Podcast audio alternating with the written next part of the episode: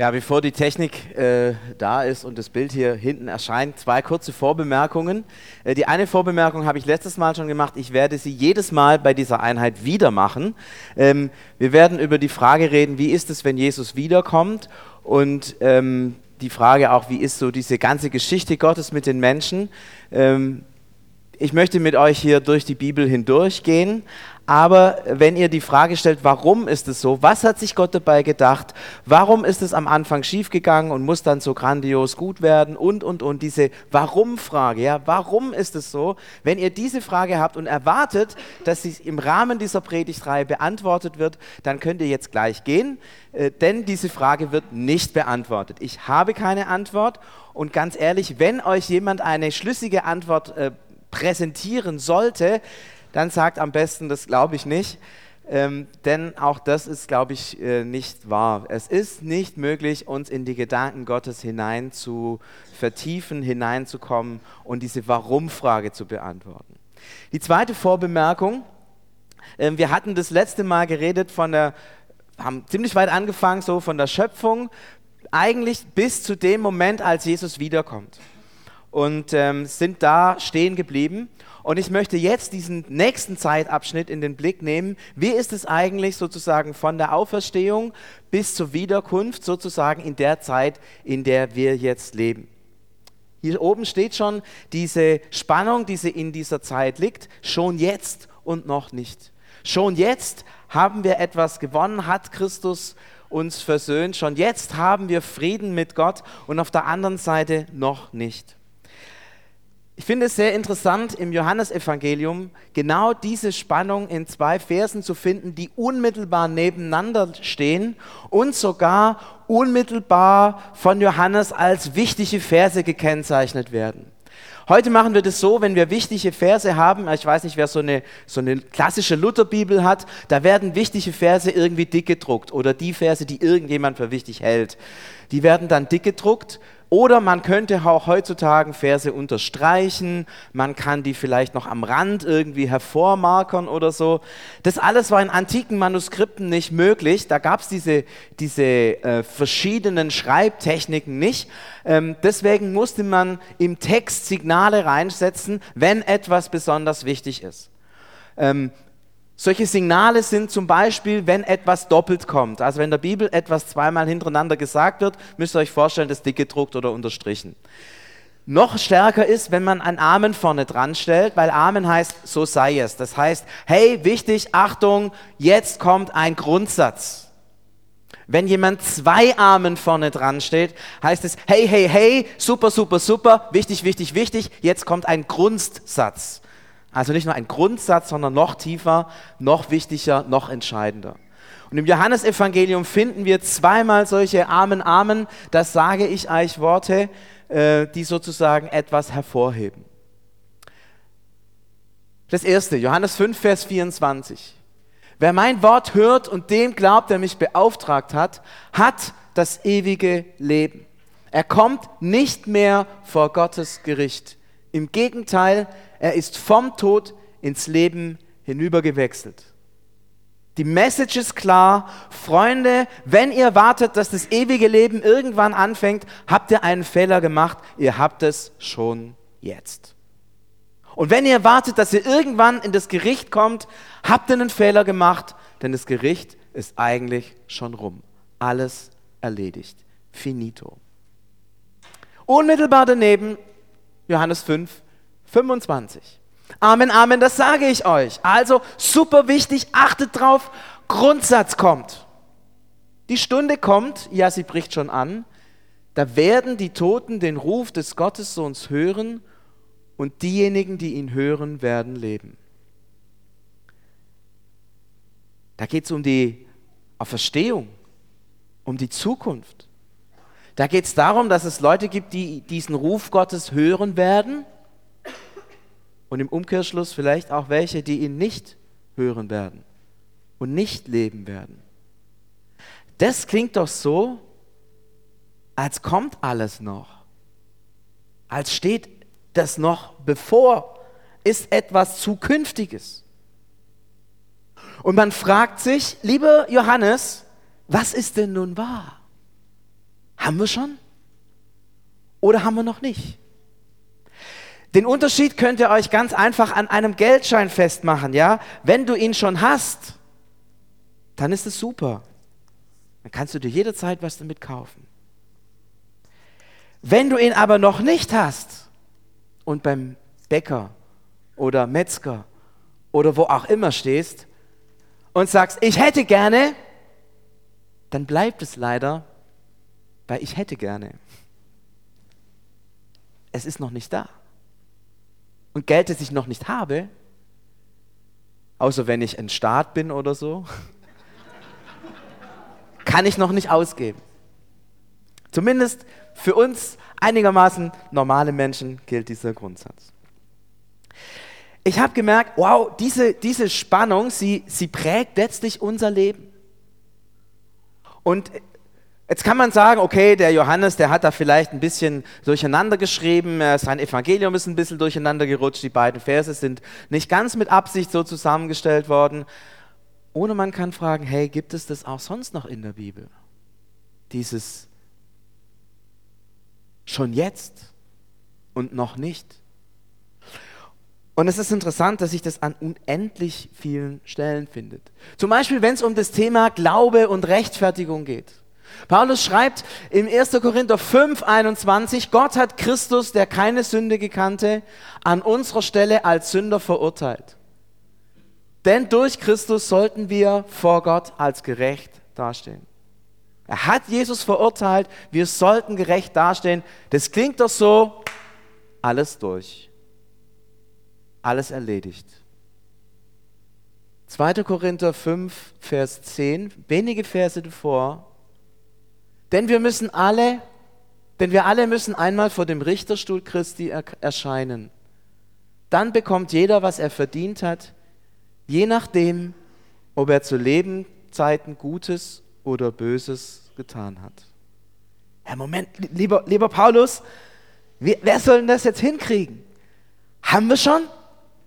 Sind die 50 Euro sozusagen in unserer Tasche? Oder kommt es noch?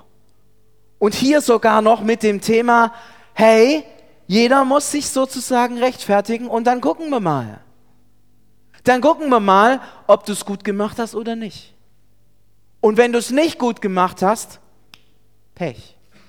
Und wenn du es gut gemacht hast, hast du mal Glück gehabt. Diese Unterscheidung findet sich auch interessanterweise in der Offenbarung und auch in vielen anderen Texten noch des, des Neuen Testaments. Wir stellen fest, diese Widersprüchlichkeit, die Johannes hat und die hier Paulus hat, zieht sich durch, gerade auch bei dem Thema Rechtfertigung, gerade bei der Frage, werde ich gerettet? Die eine Seite in der Bibel sagt, yo, du bist schon gerettet, Christus ist zur Sünde gemacht, du hast Zugang zum Vater, preis den Herrn, alles gut. Und es gibt die andere Tradition, die andere Linie, die sagt, hey, das große Gericht kommt noch. Und du musst dich bewähren hier auf dieser Erde. Und wenn du dich nicht anstrengst, könnte es sein, du kippst weg. Diese beiden Linien stehen, will man sagen, gegeneinander oder will man sagen nebeneinander? Meine Überzeugung ist, dass das kein Entweder-Oder ist, sondern dass man diese beiden grundsätzlichen Linien zusammendenken muss. Es ist zwar ein inhaltlicher Widerspruch, aber es gibt auch eine Verbindung, denn diese Dinge gehören zusammen. Und in dem Moment, wo ich diese Verbindung aufreiße, mache ich etwas kaputt. Die eine Linie, also ich bin von Gott gerecht gesprochen, alles durch, alles okay. Die andere, ich werde mich vor Gott im Gericht rechtfertigen müssen. Diese beiden Widersprüche gehören zusammen, sie ergänzen sich. Und die Herausforderung ist, dass wir diese beiden Linien, diese beiden vielleicht auch widersprüchlichen, nein, sicher widersprüchlichen Linien zusammenhalten und sie nicht gegeneinander ausspielen. Denn das könnte sehr, sehr gefährlich sein. Wenn ich diese unauflösliche Spannung auflöse, zum Beispiel, ich bin vor Gott gerecht gesprochen, alles gut, dann könnte ich mir einbilden, ich bin ohne Sünde. Und das ist fatal. Stellt euch mal vor, einer eurer Familienmitglieder würde behaupten, er wäre ohne Sünde. Ihr könntet da wahrscheinlich schnell was finden.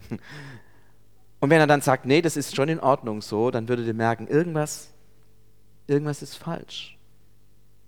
Und wenn Menschen meinen, sie wären ohne Sünde, sie würden alles richtig machen, sie sind vor Gott gerechtfertigt, alles gut. Ich kann machen, was ich will. Es hat keine Konsequenzen mehr. Ihr merkt, das ist schief. Das tut uns nicht gut. Wir brauchen diese Herausforderung, dass unser Leben entscheidend ist. Dass es nicht egal ist, wie ich mich verhalte. Dass nicht alles schon durch ist. Dass ich nicht schon irgendwie im Himmel bin. Aber man kann auch auf der anderen Seite vom Pferd fallen. Wenn man zum Beispiel sagt, okay, ich muss, das jüngste Gericht kommt noch, ich muss mich anstrengen, dass ich gerecht werde. Ich muss gute Werke tun, ich muss dieses und jenes machen. Ich muss mich anstrengen.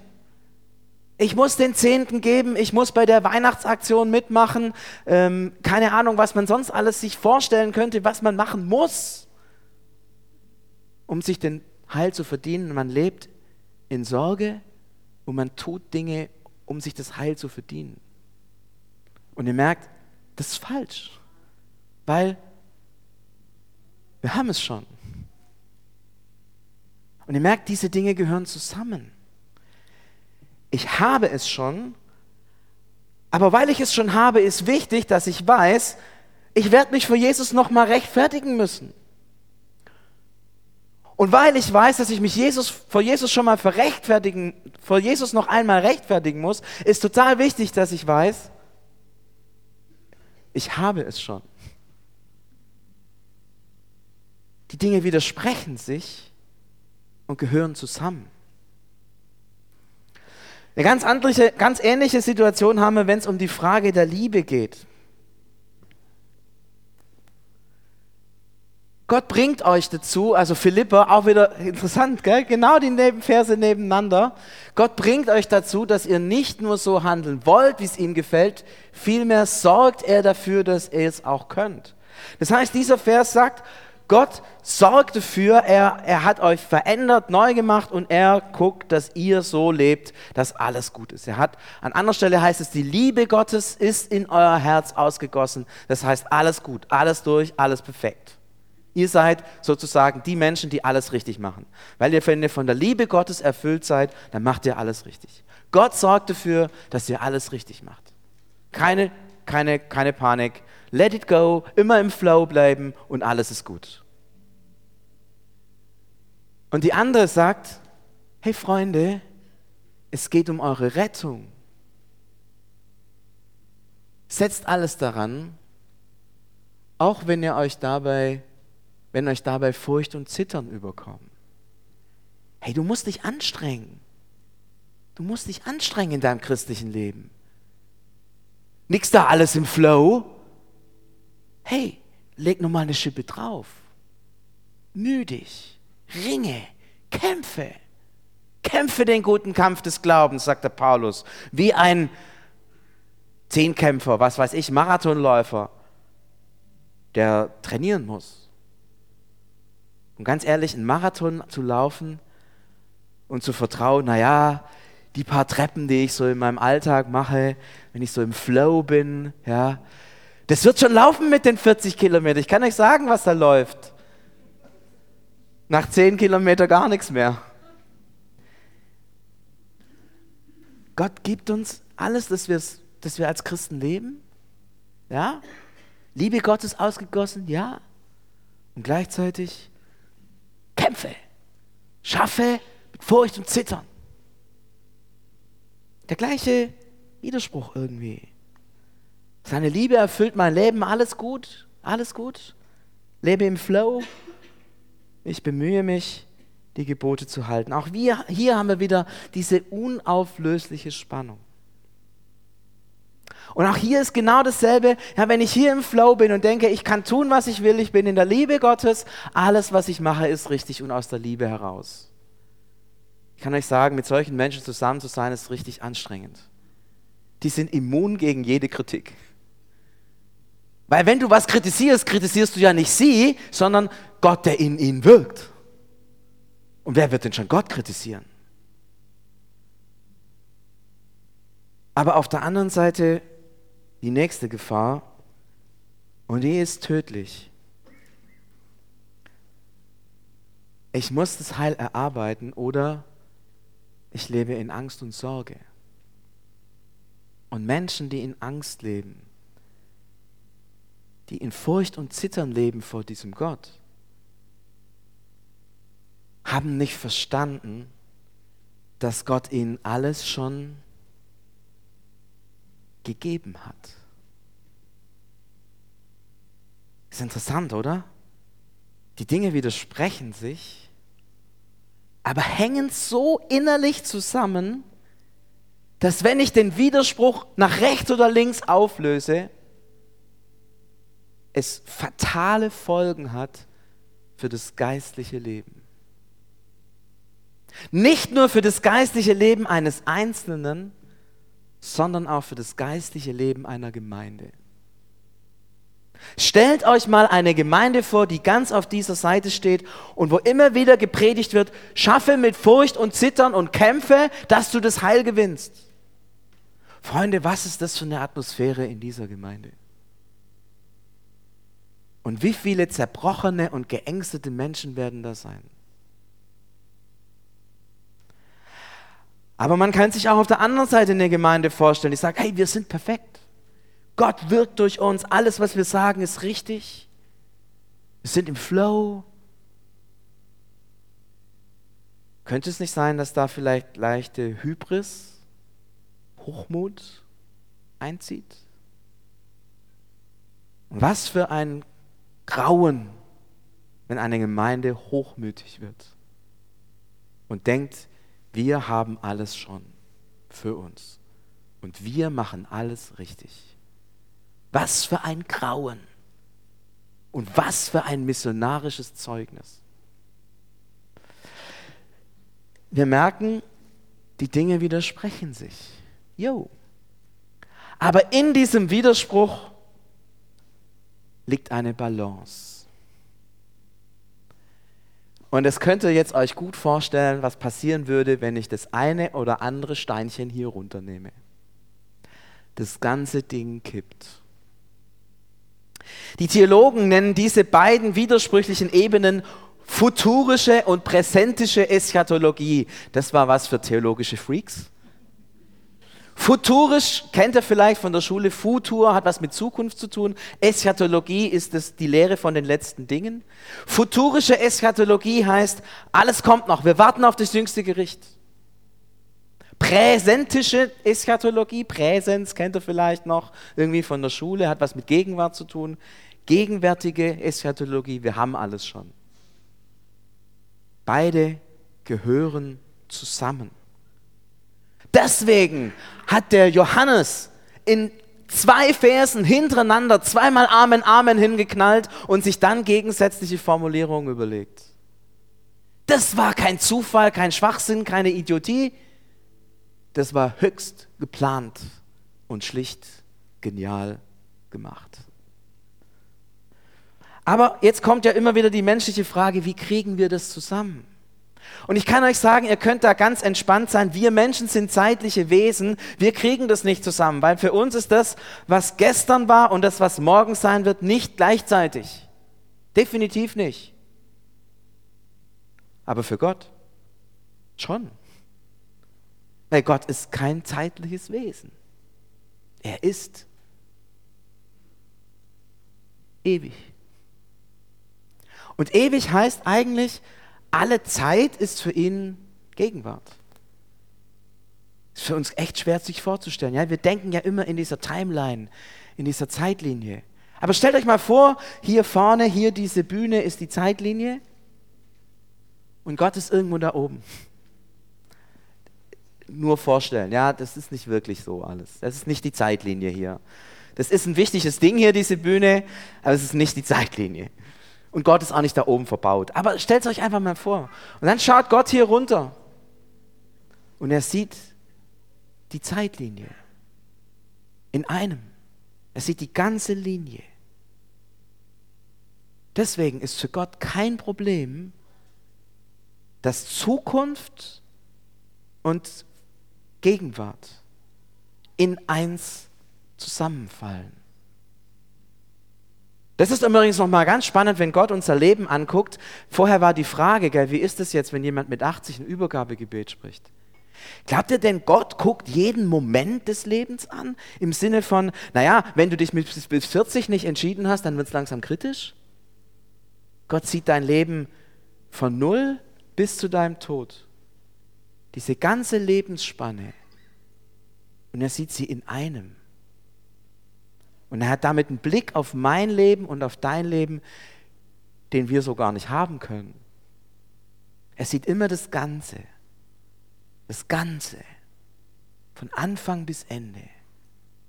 So ist Gott. Und deswegen können bei Gott super leicht Gegenwart, Vergangenheit und Zukunft in einem Augenblick fallen. Und das geschieht vor allem in Kreuz und Auferstehung. Kreuz und Auferstehung bedeutet, dass dort am Kreuz von Golgatha dieser Christus für mich gestorben ist und mir die Sünde vergibt, die ich gestern oder heute oder morgen getan habe. Krass, oder? Das, was da geschehen ist, hat heute Auswirkungen und sorgt dafür, dass ich am Ende der Zeit bei Christus sein werde. Aber für Gott ist Kreuz und Auferstehung ein Moment, der alle Zeiten umfasst. Dort entscheidet sich die gesamte Zeit. Wir haben vorher gesungen, er ist das Zentrum der Geschichte. Yo, ganz genau. Deine Zukunft hat sich vor 2000 Jahren auf dem Felsen von Golgatha schon längst ereignet. Krass. Gegenwart und Zukunft. Eins, aber in unserem gegenwärtigen Leben eine Spannung, die unseren Glauben und unser Leben notwendig prägt und bestimmt. Wie ist es denn bei dem Thema Hoffnung? Ja, ich hatte Glaube, Liebe. Die meisten Profis werden merken, jetzt müsste dann irgendwas zum Thema Hoffnung kommen. Wie ist es denn bei der Hoffnung? Da ist es ein bisschen anders und ich muss gestehen, einfacher. Bei der Hoffnung ist es so, ja, ich bin eine neue Kreatur, ich bin neu geschaffen, aber es ist jetzt auf der anderen Seite noch nicht wahr, sondern es ist noch nicht sichtbar. Ja, hier geht es nicht um Sein oder Nicht-Sein, sind wir schon fast bei Shakespeare irgendwie, sondern es geht hier um die Frage, was bin ich und was ist sichtbar? Ich bin eine neue Kreatur. Ich lebe in Christus. Ich gehöre zu ihm. Ich bin sein Kind. Du bist seine Tochter. Du bist sein Sohn.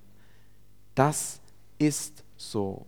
Spätestens, wenn wir nachher das Vater unser beten, darfst du wissen, jo, Vater unser, also mein Vater im Himmel. Hier geht es also nicht um Sein oder Nichtsein, sondern hier geht es um Sichtbarwerden. Und da ist es so, dass dieses Sichtbarwerden in dieser Zwischenzeit nicht in vollem Umfang geschieht, sondern dass es aufblitzt ich finde es schön, dass im Johannesevangelium immer wieder von Zeichen die Rede ist, die Jesus tut. Zeichen. Zeichen für die neue Welt. Zeichen für das Reich Gottes. Zeichen für das, dass wir neue Kreaturen sind. Jesus Life Phase ist der Ort der Zeichen, an dem diese Zeichen aufleuchten können an dem etwas aufleuchtet von diesem Christus, der den ganzen Menschen sieht und der, der einen Menschen über 80 Jahre seines Lebens begleitet, wie wir es vorher gehört haben, und dann Veränderung schafft. Zeichen. Zeichen, Zeichen sind immer Zeichen. Stellt euch mal vor, ihr würdet ähm, auf der B14 von Cannstatt nach Stuttgart fahren und da würde in ungefähr all 20, halt 10 Meter ein Zeichen kommen. Verkehrszeichen. Der Effekt wäre, ihr würdet keines dieser Zeichen wahrnehmen. Ja, weil, weil es sind zu viele. In der Natur von Zeichen liegt, dass sie nicht ständig kommen, sondern dass sie an bestimmten Stellen stehen. Vielleicht auch an wichtigen Stellen. Dass sie auf etwas hinweisen. Dass dieser Gott da ist. Dass wir neue Kreaturen sind, dass er unser Gebet hört und, und, und. Zeichen.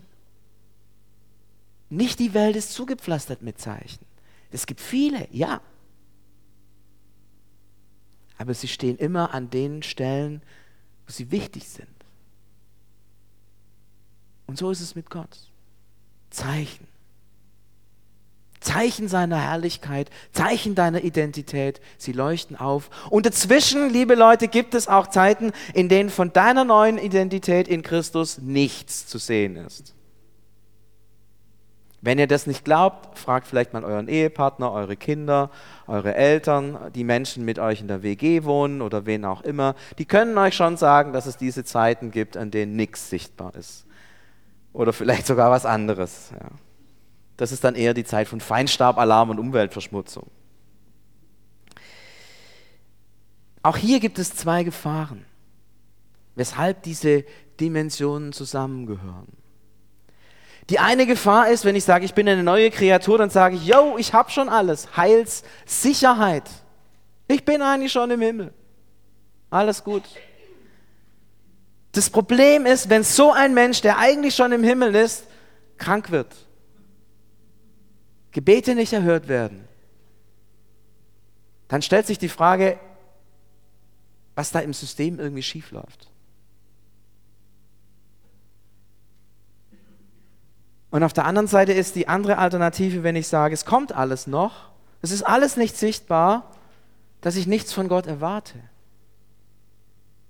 Und es ist schrecklich. Ich erwarte von Gott, dass er Zeichen setzt. In meinem Leben, in dieser Stadt. Zeichen setzt. Ich erwarte es. Und er hat es verheißen. Ohne Erwartung zu leben, ist schrecklich. Weil dann zweifle ich, ob das mal irgendwann, ob das wirklich wahr ist. Zu denken, ich habe alles schon, ist gefährlich. Weil was ist, wenn es nicht funktioniert? Falle ich dann vom Glauben ab? Oder dann kommt diese tolle Alternative, dass man den Leuten dann sagt, dann hast du halt gesündigt. Oder was ich vor kurzem gehört habe, du hast ein Problem mit Dämonen in deinem Leben. Und ich muss sagen, das ist nicht wahr. Wir reden über Zeichen. Und ich möchte euch bitten, haltet diese Spannung aus. Ich habe ein schönes Bild dafür gefunden. Und zwar gibt es, hat man in Qumran eine Rolle gefunden, eine Schriftrolle, die war aus Kupfer. Nee, ich glaube, sie war nicht in Qumran gefunden. Egal, im Zusammenhang mit diesen Qumran-Funden hat man eine Rolle gefunden, die war aus Kupfer. Irgendeiner hat dann versucht, diese Rolle auseinanderzumachen. Naja, jetzt stellt euch vor, 2000 Jahre altes Kupferblech, das, da ist vieles auch kaputt und, und zersprungen und das ist nicht mehr so elastisch, wie das ursprünglich mal war. Ist ja auch nicht das Allerweltsmaterial, dass man Bücher aus Kupfer herstellt. Ähm, und diese Kupfer, man sieht es nicht so richtig super, diese, diese Kupferschnipsel haben ungefähr so ausgesehen und man konnte nicht lesen, was da drauf stand. Dann hat man die entsprechend chemisch behandelt und dann konnte man die hebräischen Schriftzeichen, die da drauf waren, lesen. Also sagen wir mal erkennen. Vielleicht nicht unbedingt lesen. Oder nicht jeder. Und das fand ich ein spannendes Bild. Das ist ein gutes Bild für uns. Wir sind es ist alles da. Es ist alles da. Gott hat seinen Namen auf dich geschrieben. Du gehörst ihm. Du bist neue Kreatur. Es ist alles da. Alles da. Nur noch nicht sichtbar. Es wird aber sichtbar werden. Und da und dort gelingt es, dass etwas von dem sichtbar werden kann. Ich komme zum Schluss und möchte euch diesen Satz mitgeben. Ich möchte euch mitgeben, dass du ein Königskind bist. Und ich möchte dich ermutigen, diese Spannung auszuhalten. Was bedeutet es, in dieser Spannung zu leben? Fröhlich als Kind, als Königskind glauben und leben. Getrost scheitern. Getrost scheitern. Im Wissen, dass das Beste noch kommt. Fröhlich leben, getrost scheitern und wissen, dass das Beste noch kommt. Ich möchte euch das mitgeben für euren Alltag. Das hält die Balance des Lebens. Und ich möchte euch auch ermutigen, wenn ihr merkt, irgendwo ist was aus der Balance geraten. Benennt es, redet darüber. Es ist wichtig. Denn unter Umständen können Menschen zerbrechen, wenn wir diese Balance nicht halten.